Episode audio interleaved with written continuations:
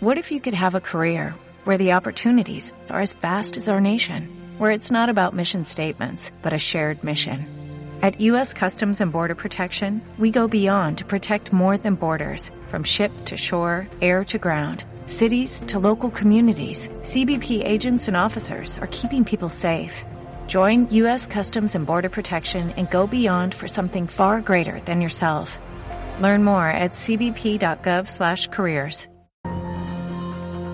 desayuno. 8 y 7 minutos de la mañana de este martes, 19 de, octubre, Día Internacional del Cáncer de Mama. La, primera causa de muerte, fíjense, de muerte tumoral en, la mujer y, y su pronóstico depende principalmente, bueno, pues de, de la extensión de la enfermedad en el momento de la, de la detección. Hoy en este programa, en De la Noche al Día, queremos hablar del cáncer de mama, visibilizar esta, esta patología y queremos hacerlo con eh, bueno, personas que luchan día a día porque las consecuencias sean cada vez menores. Marisa Herrera es la presidenta de la Asociación de Cáncer de Mama de, de Las Palmas. Señora Herrera, muy buenos días. Buenos días, un gusto estar con ustedes. Eh, ¿Qué acciones toman ustedes un, un día como hoy? Bueno, hoy es acción de sensibilizar, informar y también pues poner mesas de prestación porque desgraciadamente después de 18 meses por el tema de COVID sin poder hacer, eh, hacer eventos propios, pues los recursos propios también tampoco han llegado, ¿no? Pero lo, lo más importante es sensibilizar y sociabilizar, que se entere la sociedad canaria que esto es una enfermedad, que todos tenemos un billete de lotería en el bolsillo en cualquier momento nos puede tocar y sí que me gustaría pues hacer mella en la cuestión de lo que es el diagnóstico precoz del cáncer de mama. Desgraciadamente, durante la pandemia, este diagnóstico precoz se ha retrasado, se han retrasado incluso las revisiones para empezar los tratamientos y, eh, y ha habido ahí, por culpa del COVID-19, algunos diagnósticos pues bastante desajustados, ¿no? Y estamos luchando también que el día 13 de octubre ya se nombró como día del cáncer de mama metastásico, estamos luchando por la investigación. Aquí tenemos, y, y deberían ustedes, mm, eh, digamos, mm, hablar con este señor, creo que es muy conocido, un gran investigador, Nicolás Díaz Chico, porque hay un cáncer de mama que es el triple negativo, el cáncer de mama metastásico, que ellos han descubierto y lo han probado con ratones, que con unas algas marinas de harinaga los tumores metastásicos se reducen, sin embargo, no hay financiación para esa investigación. Informarles, por ejemplo, de que una de cada ocho mujeres va a tener un cáncer de mama, dos de cada diez mujeres van a tener un cáncer de mama metastásico, que es el triple negativo. Esto quiere decir que hace metástasis primero sobre el, el luego suele, el sacro, o sea, luego suele, suele ser hígado, pulmones, eh, cerebro, etcétera. Eh, el 5% de los cánceres son ya metastásicos al primer diagnóstico y sobre todo en mujeres jóvenes. Yo no quiero que se asusten, esto no esto no es una forma de sensibilizar para asustar, porque hay muchísimos tratamientos, hay muchos ensayos clínicos y hay gente que lleva viviendo hasta 20 años con cáncer de mama metastásico. Pero ¿qué pasa? Que estos fármacos, por ejemplo, en Valencia, el Grupo Español de Investigación de Cáncer de Mama y la doctora, la doctora Ana Yuch lo están llevando a cabo, se lleva a cabo en Cataluña, se lleva a cabo en el País Vasco, pero la Ley General de Sanidad dice que la sanidad tiene que haber una equidad en todas las comunidades autónomas.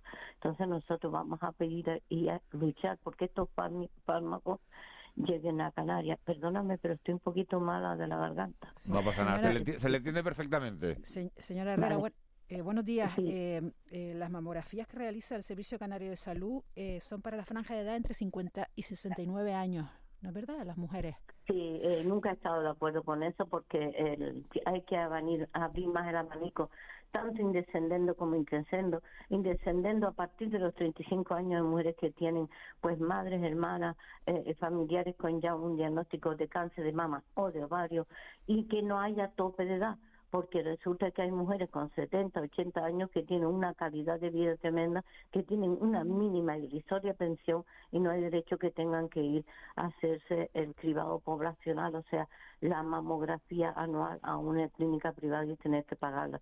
Venimos luchando hace mucho tiempo por eso. Y hay comunidades que ya digo, sobre todo en el País Bajo y otras comunidades esos adelantos ya los tienen y nosotros no, porque además hay, que tener en cuenta que también un 30% de las mujeres desarrollan un cáncer de mama metastásico después de terminar un tratamiento y después de las revisiones de los cinco años, que cuando ya te crees que estás, limpia, aparece después de los cinco años. Y, y la supervivencia, desgraciadamente, cuando ya está demasiado desarrollado, pues es una supervivencia media de cinco años. Y la edad media es de 56 años para un cáncer de mama metastásico triple negativo. Digo, no quiero asustar, pero sí quiero que la mujer se empodere y exija sus derechos y exija que esos tratamientos, esos ensayos clínicos lleguen a Canarias también, que cuando tú mm, te meten en un, en un ensayo clínico, el Servicio Canario de Salud no lo paga, pero tampoco lo va a tener que pagar la paciente, lo tiene que pagar la farmacéutica, que es la que está buscando a esas mujeres para hacer los ensayos clínicos, porque aquí digamos que hay mucho negocio a costa de las mujeres y de las pacientes con cáncer de mama. Señora Herrera, buenos días. Mm, ¿Y, y el retraso que ha acumulado por la pandemia? ¿Cómo, ¿Qué información tiene usted? ¿Cómo se va a compensar? Porque claro, a, a la situación digamos estructural que ya conocía, que ha descrito usted, se añadió pues el año y medio donde la atención sanitaria pues ha estado centrada pues pues en otra enfermedad. Sí, bueno, mm, le voy a decir como en, en, para esto yo el 10 y 11 de octubre vamos de noviembre vamos a tener las 18 jornadas científicas de cáncer de mama ginecológico.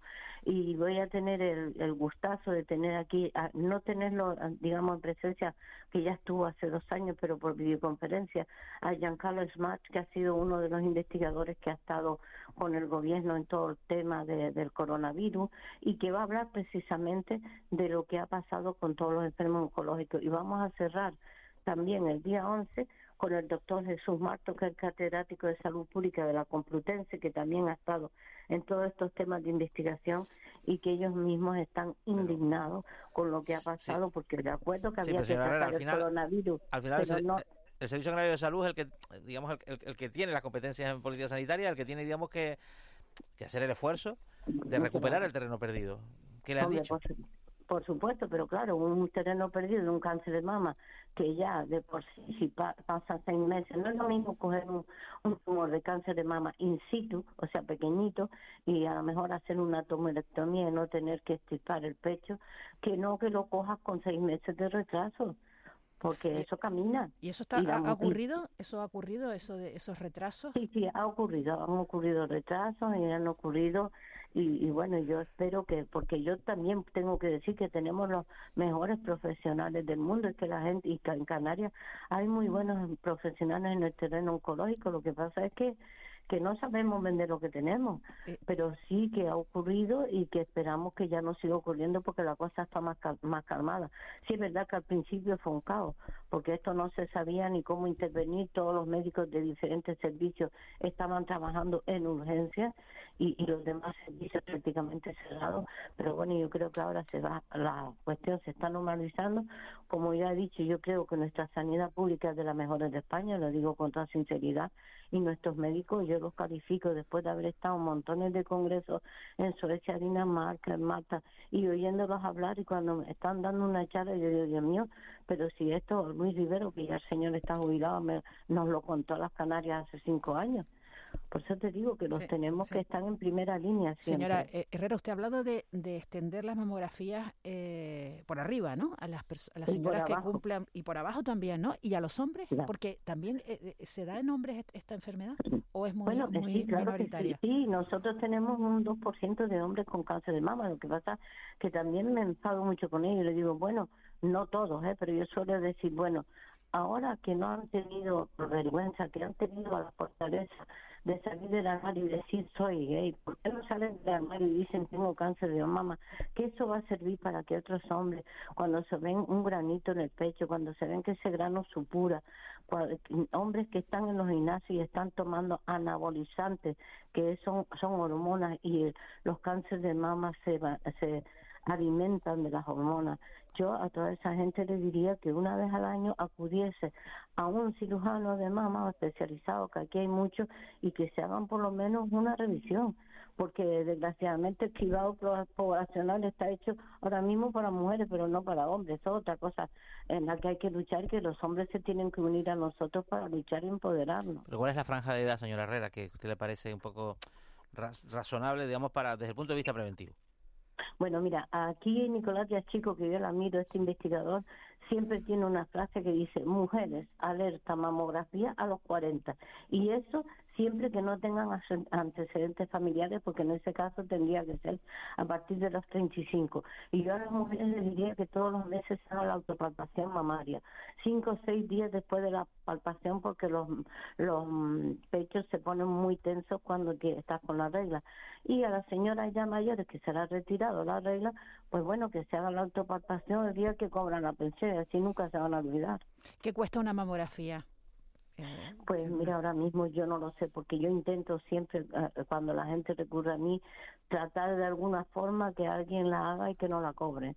O sea, yo no te puedo decir lo que se está cobrando porque mm, no soy partidaria de que una mujer tenga que pagar por una mamografía. ¿En qué situación socioeconómica están las mujeres eh, que sufren esta enfermedad? Porque claro, se tiene que dejar de trabajar, ¿no? Y, y las situaciones son muy, muy variadas, ¿no? Hombres son además el, el rol familiar que, que representa la mujer en una familia es terrible cómo se estructura esa familia.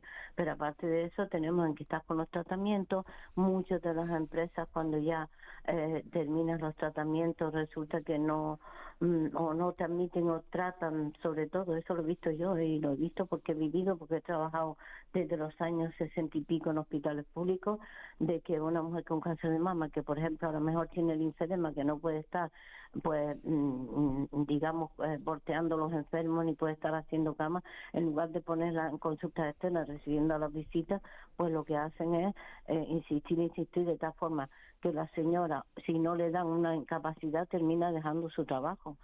Eso es terrible, ¿no? Y, hay empresarios que sí, pero hay otros que desde que una persona está ya diagnosticada de cáncer de mama, que los tratamientos son largos, pues buscan la forma de la primera de cambio de conseguir un despido.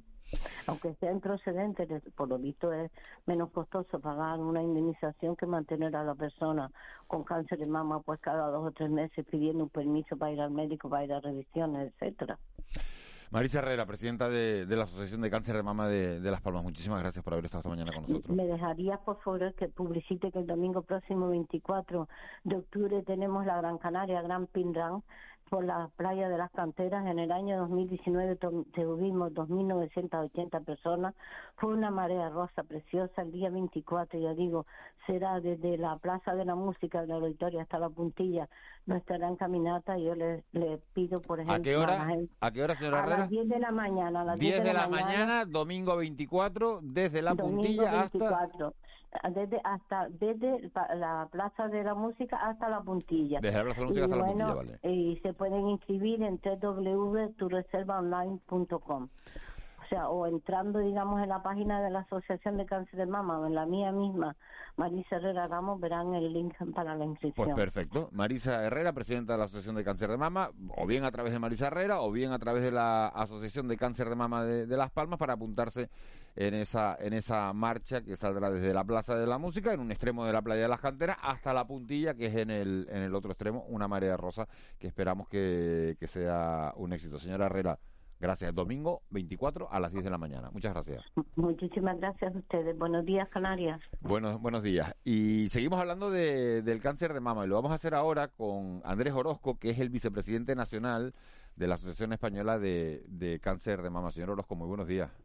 Hola, buenos días, Miguel Ángel. Ustedes han lanzado también una campaña que se titula Saca Pecho para pedir que se corrija bueno la inequidad que genera el cáncer de mama, que provoca que el 15% de las mujeres que tienen esta enfermedad estén en situación de, extrema vulnerabilidad económica y laboral, porque además han cuantificado eh, eh, cuánto, cuánto cuesta, desgraciadamente, tener cáncer de mama, ¿no? Así es, y yo diría que en el caso de Canarias quizás esa cifra se queda corta, porque todos sabemos eh, por los últimos datos que se han presentado por la Consejería eh, del Gobierno de Canarias que el índice de, exclusión, el índice de pobreza en Canarias, pues es de los más altos de España. Estamos hablando que en el caso de las mujeres eh, el paro en Canarias está en el ese 25% y sabemos lo difícil que es para una mujer a veces acceder a un puesto de trabajo. Imaginémonos, como decía Marisa hace un momentito, si además tienes un cáncer y si además tienes esa eh, imposibilidad real de, quizás de acometer el mismo trabajo que desarrollabas antes. Eh, la situación no es buena y efectivamente hay inequidad, hay desigualdad. Dice, dice ustedes que tener un cáncer de mama, independientemente de todo el tema emocional, el tener que luchar contra la enfermedad, que por supuesto es lo primero, genera unos gastos directos de unos gastos directos de 9.242 euros y una pérdida de ingresos de 32.000 euros eh, anuales. Eh, efectivamente, mira, el, el, cáncer de, de, cualquier cáncer genera gastos y el cáncer de mama, está claro, hay gastos desde los cuidados estéticos que, que, se necesitan, el transporte para ir al hospital, una alimentación que tienes que, que cambiar tus hábitos alimenticios y tienes que reforzarla, eh, eh, el, en algunos casos hasta poder tener a un acompañante al lado, que a lo mejor ese acompañante eh, tienes que, darle una ayuda o esa persona para poderte acompañar ha dejado de trabajar. Lo mismo que tú como mm, sufridora, en este caso del cáncer, pues has tenido también que, dejar de trabajar. Es decir, hay una situación, hay un impacto eh, económico tan grande en la familia que en el caso de las mujeres se agrava y efectivamente genera esa inequidad que entre todos tenemos que luchar para que no sea así. Y que la mujer, cuando la mujer y el hombre, porque también hay que decirlo, el hombre también eh, padece cáncer de mama en mucho menor número, pero cuando una persona padece un cáncer de mama, bueno, esa situación difícil por la que atraviesa, como tú habías dicho, emocional, eh, social, pero también económica, intentar entre todos que paliarla y ayudarla y que puedan mantener sus puestos de trabajo y que puedan seguir su vida con cierta normalidad. A los hombres nos da apuro eh, reconocer que tenemos un cáncer de mama, porque me ha parecido antes de entender la Marisa Herrera que ha llegado el momento ¿no? de, hacer una lucha común, o no existe ese rubor.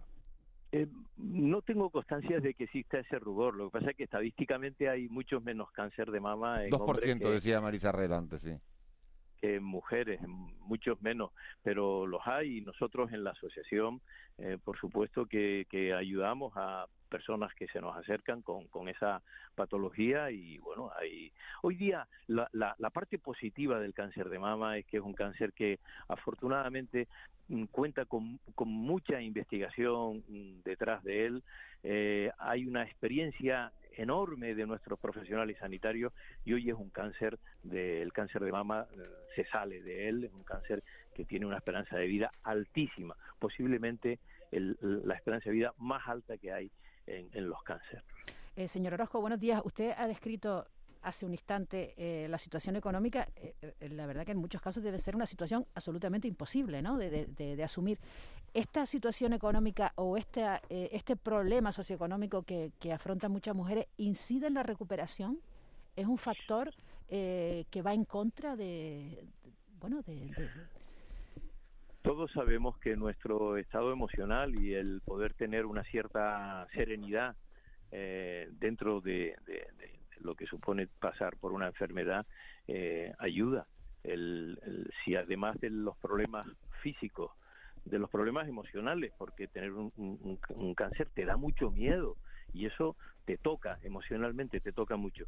Si además tienes problemas para poder eh, terminar el mes, para poder seguir atendiendo mm, los, los, gastos normales. Nosotros en la asociación estamos ayudando a las personas a pagar sus hipotecas. Imagínate que tengas un cáncer, imagínate lo que estás sufriendo tú y tu entorno y que además tengas la inseguridad de poder seguir pagando eh, la hipoteca de tu casa para poder eh, seguir viviendo en ella.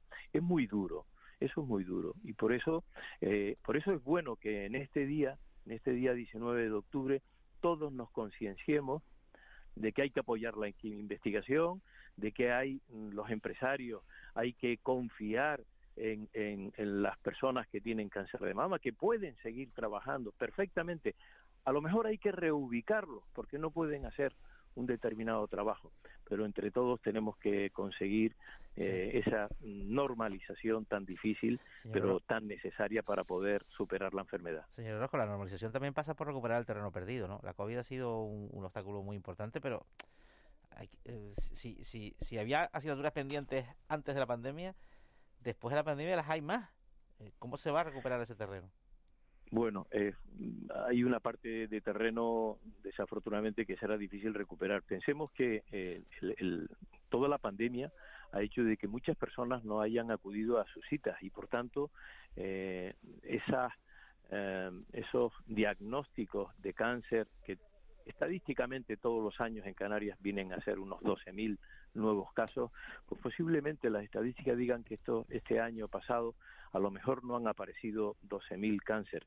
Y eso no significa que haya menos, eso significa que se han detectado mm, muchas menos cáncer de los que se deberían haber detectado. Y eso va a influir mucho en la salud de las personas, porque un cáncer mal diagnosticado o diagnosticado tardíamente mm, siempre, siempre es negativo.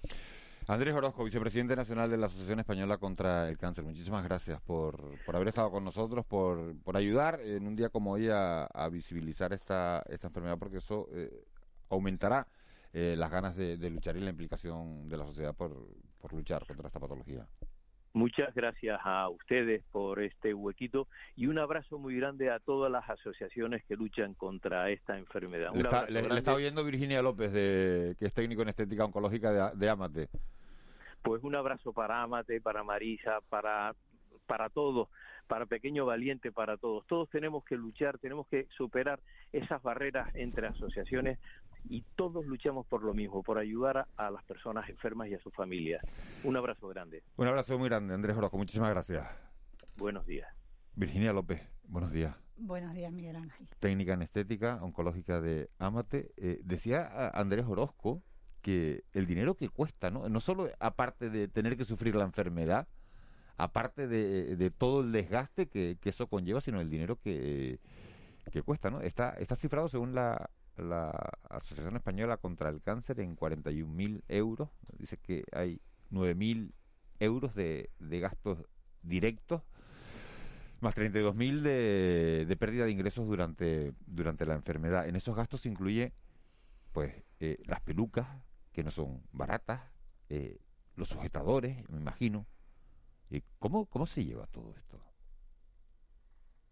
Pues mira, Miguel Ángel, es así. Además, en nuestras asociaciones, la preocupación fundamental, en, en, este caso en la asociación Amate, es que cuando las personas vienen o acuden a nosotros, bien sea al inicio, durante o después de la enfermedad, porque no siempre es cuando están comenzando con ella, es eh, la situación que tienen social y familiar. Porque si la preocupación es entrar dinero en casa para comer y no digamos la pandemia, o mira cómo están los compañeros de La Palma, que les enviamos un abrazo desde aquí, les acabamos de escuchar, pues es el poder llevar el día a día, no solamente arrastrar una enfermedad que muchas veces suele ser la mujer la que la padece y siendo el pilar de la familia, pues todo, yo hablo como hija, eh, estamos acostumbrados a ver a la madre bien y nos olvidamos que estaba pasando por esta situación.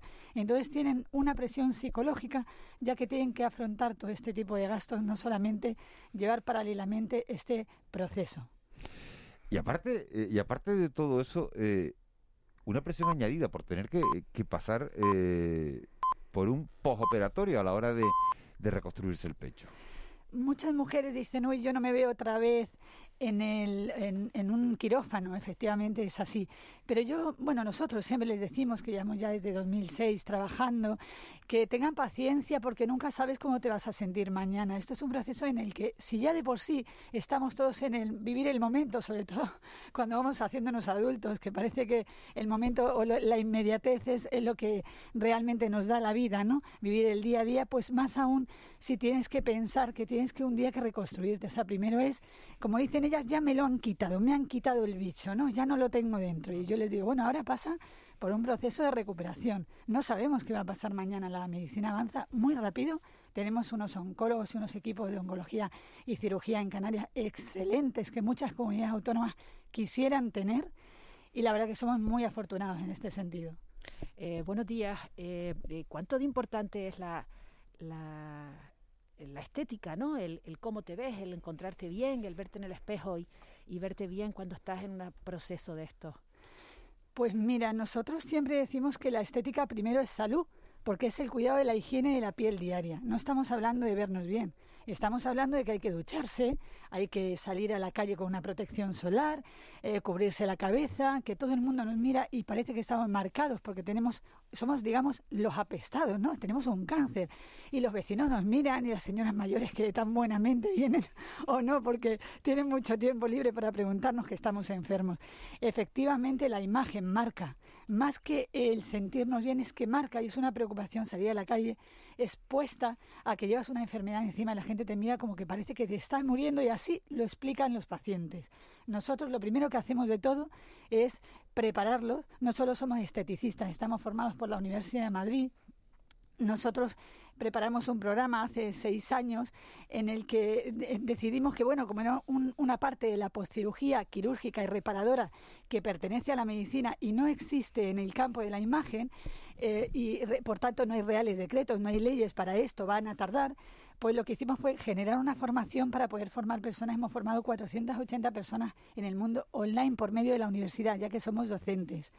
Y aparte de esto, en Canarias, como la imagen es tan importante porque somos muy creativos y tenemos tanta fiesta y estamos al sol y tantas, tantas horas expuestas en la calle, juega un papel fundamental. Es así que muchas comunidades autónomas nos dicen, bueno, este programa es muy interesante, claro, porque el psicólogo lo primero que hace es atender eh, a una persona que tiene un impacto, Dios mío, le han dicho que tiene un cáncer, separa la vida y el tiempo. Y lo primero es que encima el médico le dice, oiga, a usted se le va a caer el pelo, que normalmente no es así. Nosotros no estamos preparados para diagnosticar esto, debe hacerlo el médico.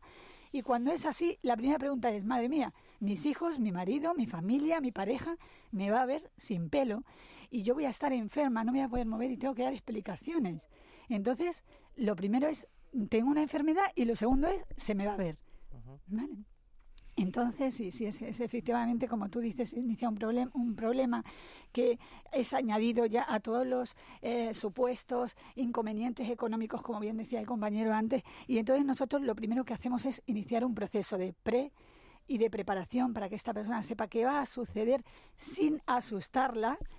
Y, y, y, así concluyendo, lo que te puedo decir es que los profesionales que están en nuestro campo, en la calle, que no trabajan con pacientes, porque nosotros trabajamos con pacientes ya que tenemos un equipo transversal médico, estamos supervisados y asesorados por ellos.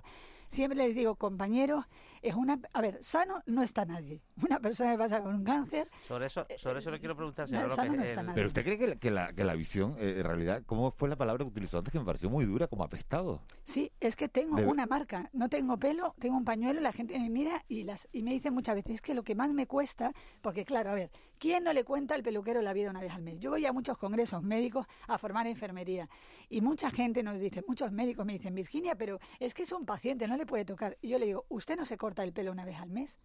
Usted no va al salón de belleza porque tiene vello en el cuerpo y tiene que depilarse. Vamos a, a ceñirnos a una realidad, a una higiene diaria. No compre usted unos productos que no sabe dónde comprarlos, no sabe qué ponerse ahora porque hay miedo en el cuerpo. Entonces necesitan un asesoramiento, no solo un tratamiento especial durante este tiempo o adaptado en la cabina de estética oncológica.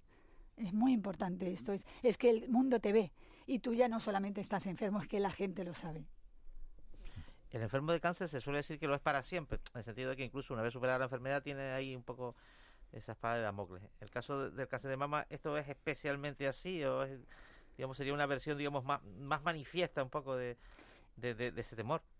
Pues sí, hay un temor muy grande. Las psicooncólogas de nuestra asociación siempre nos suelen decir, oye, trabajame un poquito la autoestima, eh, trabaja con ella en cabina porque está muy asustada. Efectivamente, ahí desconectan. Yo siempre digo, bueno, los fisioterapeutas de nuestra asociación y los psicólogos son los malos porque tienen la bata puesta, ¿no? Nosotros tenemos la suerte de poder, aunque llevamos también nuestro uniforme, válgame, y más ahora con el COVID, tanta higiene. Ustedes le dan color a la vida.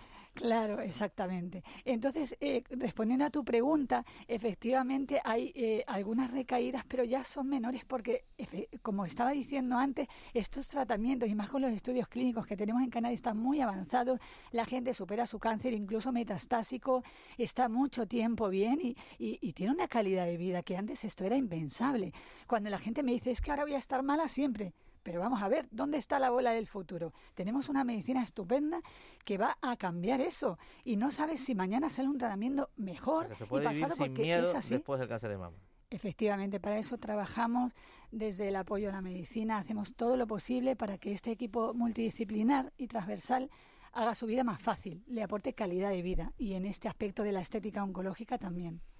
La, reconstrucción eh, de bueno de lo que te ha quitado el cirujano esto, eh, usted habla de bueno, de todos los avances que ha habido en el tratamiento. En este aspecto, supongo que también habrá habido muchos avances. Eh, se, reconstruyen en todos los casos, depende de la, de la decisión de, de la enferma, depende, ¿de qué depende la reconstrucción?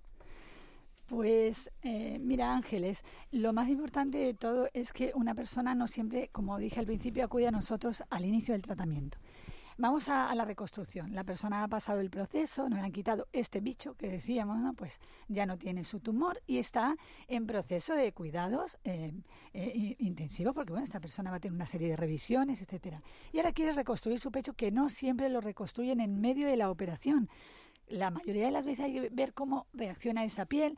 existe un comité médico quirúrgico que estudia la situación individual, que ahora, es, como decía, está muy avanzado, y valoran sobre todo en mujeres jóvenes porque la mayoría de las mujeres que pasan por nuestras cabinas de estética oncología, para te hago una idea, yo solamente yo atiendo una media de 1.900 mujeres al año. Eh, ya no te digo atenciones porque a cada una de ellas la vemos varias veces al mes y somos tres esteticistas oncológicas más un equipo capilar. O sea, no son 1.900 consultas. Exactamente. Atenciones. Consulta es decir, a 1.900 personas diferentes cada año. Solamente yo, porque somos varias compañeras solo en mi departamento. O sea, vamos a La Palma, Hierro y Gomera ya también, y toda la isla de Tenerife. O sea, que nos desplazamos constantemente. Tenemos 14 sedes casi ya con la Orotava y vamos a atender el mismo servicio que hacemos en Santa Cruz, lo hacemos en el resto del sitio. Entonces, ¿cuál es el proceso respondiendo a tu pregunta, Ángel? Lo primero de todo es el cabello se cae, si es que se cae. Ahí hay un proceso de apoyo capilar. Luego, cuando la quimio está ya terminando, digamos, las sesiones, el chute, como dicen ellas, ¿no? Que te han administrado por, por vena la quimioterapia y eso ya estás más cansada el pelo empieza a crecer antes de acabar la quimio, ya las cosas van más rápido, ya empiezas a tener un aspecto más saludable. Y cuando empieza la reconstrucción hay tres aspectos. Primero ver si falta el pezón o no, si el pecho ha sido operado total o parcial. Y luego, una vez se reconstruye quirúrgicamente que la piel ya está preparada cuando dictamina el oncólogo firmado con una documentación que entregamos, se realiza esta areola la famosa areola solidaria, que nosotros tenemos un programa para ello y que te puedo asegurar que no diferenciaría para nada la que es real de la que no es real. Y ahí como que cierras esa puerta, ¿no? Por decirlo de alguna forma, te sientes otra vez tú, porque aunque sigues siendo tú, muchas personas lo necesitan y es lícito y respetable como lo quiera llevar cada una. Me ha gustado la sonrisa esa que ha expresado ahora. Eh eh, Virginia, eh, cuando estaba hablando de que serías incapaz de distinguir la real de la, Con la mascarilla, pero se le veía la, se le veía la La mirada no engaña. Las miradas no, engañan. Virginia López, un mensaje para quedarnos. Tenemos que terminar aquí, pero un mensaje que, que le podamos eh, mandar a todos nuestros oyentes. Eh, en, este día 19 de octubre. Para todos, y más un día como hoy, que soy afortunada de estar aquí, muchísimas gracias a todos es que eh, quería trasladar este mensajito de tranquilidad.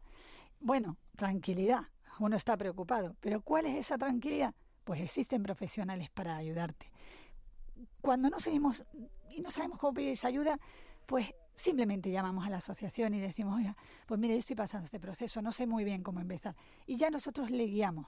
Hay que dejarse ayudar, sobre todo a estas madres. Yo siempre lo digo a las madres como hija. Ay, qué ayudadoras son las madres y qué poco se dejan ayudar. Déjense ayudar que es más fácil de lo que parece. Nosotros les vamos a guiar en este camino y vamos a hacer que también su piel esté protegida, no pase miedo, sus uñas estén cuidadas, eh, la piel no, no tenga estos efectos con la radioterapia tan nocivos porque el médico no tiene tiempo de explicar todas estas cosas porque están hasta arriba de trabajo y estamos para esto. Déjense ayudar, llámenos a Amate, pasen a vernos o un familiar si ustedes no lo quieren realizar y les iremos diciendo cómo deben hacer. Muchísimas gracias, de verdad, Miguel Ángel. Virginia López, técnico en estética oncológica de Amate.